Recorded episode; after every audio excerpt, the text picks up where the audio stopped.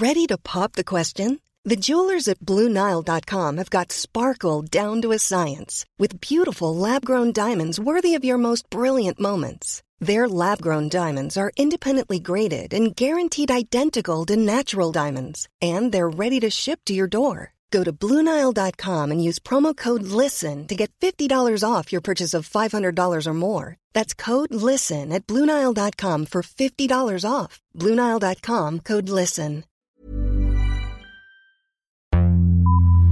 Vox Polony.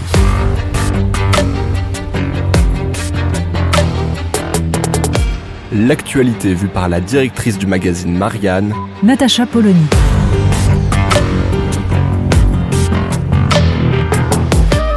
Vox Polony. Nous poursuivons notre série d'été sur euh, ces débats qu'on espère voir surgir à l'occasion de cette campagne présidentielle. On le sait, les campagnes présidentielles sont l'occasion de beaucoup de blabla, d'une course de petits chevaux, d'un commentaire sportif de la part de tous les journalistes. Un tel est passé devant machin, les sondages disent que. Et à quel moment va-t-on enfin parler des sujets essentiels? Et il en est un qui devrait être à la une des journaux absolument. Tous les jours, il en est un qui devrait obséder les politiques, c'est la question de l'éducation. Alors, bien sûr, pour la première fois depuis longtemps, on a eu l'impression, avec Jean-Michel Blanquer, d'avoir une forme de stabilité au ministère de l'Éducation nationale, ce qui en soi est un point positif. Oui, on a donné du temps à un ministre pour qu'il puisse s'imposer à son administration.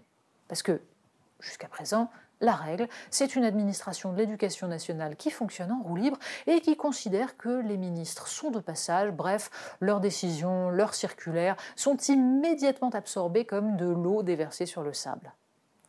Mais la question n'est pas seulement celle d'un ministre et d'un choix politique.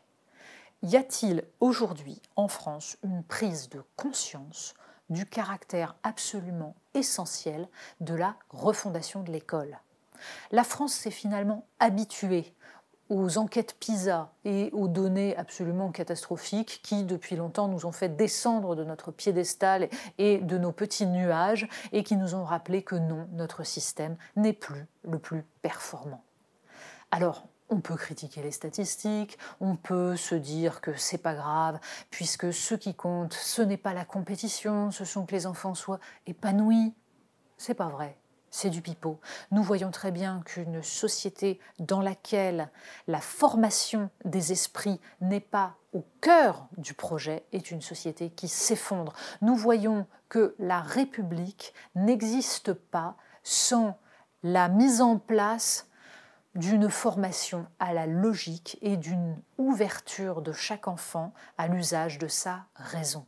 C'est tout cela qui a disparu de l'école. Bien sûr, on peut débattre des méthodes d'apprentissage, on peut débattre même du nombre de postes. Bien sûr, il va falloir se mettre d'accord sur la revalorisation nécessaire des enseignants qui sont toujours beaucoup moins payés en France qu'ailleurs. Or, il n'y a pas d'amour, il n'y a que des preuves d'amour. Si on veut que l'école soit au cœur de notre projet, eh bien, il faut payer les profs, tout simplement pour que des gens intelligents, motivés, aient envie de devenir enseignants. Tous ces sujets-là sont des sujets plus ou moins techniques. Débattre de la formation des professeurs, c'est mettre le nez dans une complexité absolue, c'est avoir le courage de dire que la formation des enseignants est tenue depuis 30 ans par les gens qui sont les fossoyeurs de l'école française et que la question de savoir comment on remet sur pied des méthodes d'apprentissage, des programmes, est une question cruciale, complexe, difficile, politiquement tendue.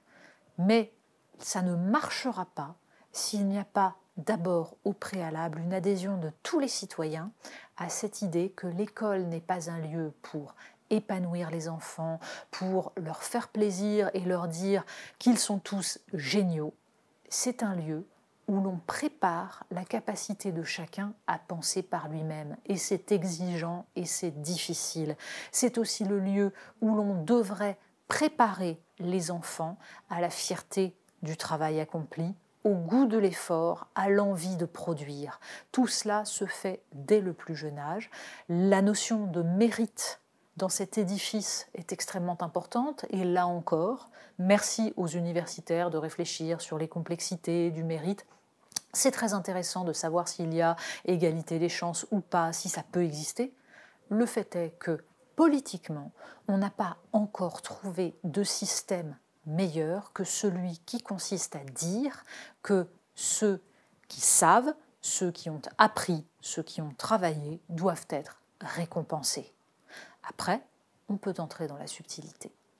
Bref, il y a sur les questions d'éducation un point de départ qui est quasi philosophique, qui est politique, qui est moral aussi, la question de savoir comment on organise une société sur l'idée de l'émancipation des individus par le savoir, et puis il y a la réflexion technique qui vient après et qui ne doit pas se résumer, comme ce fut le cas en 2012, à la question de savoir si on va créer des postes dans l'éducation nationale ou pas.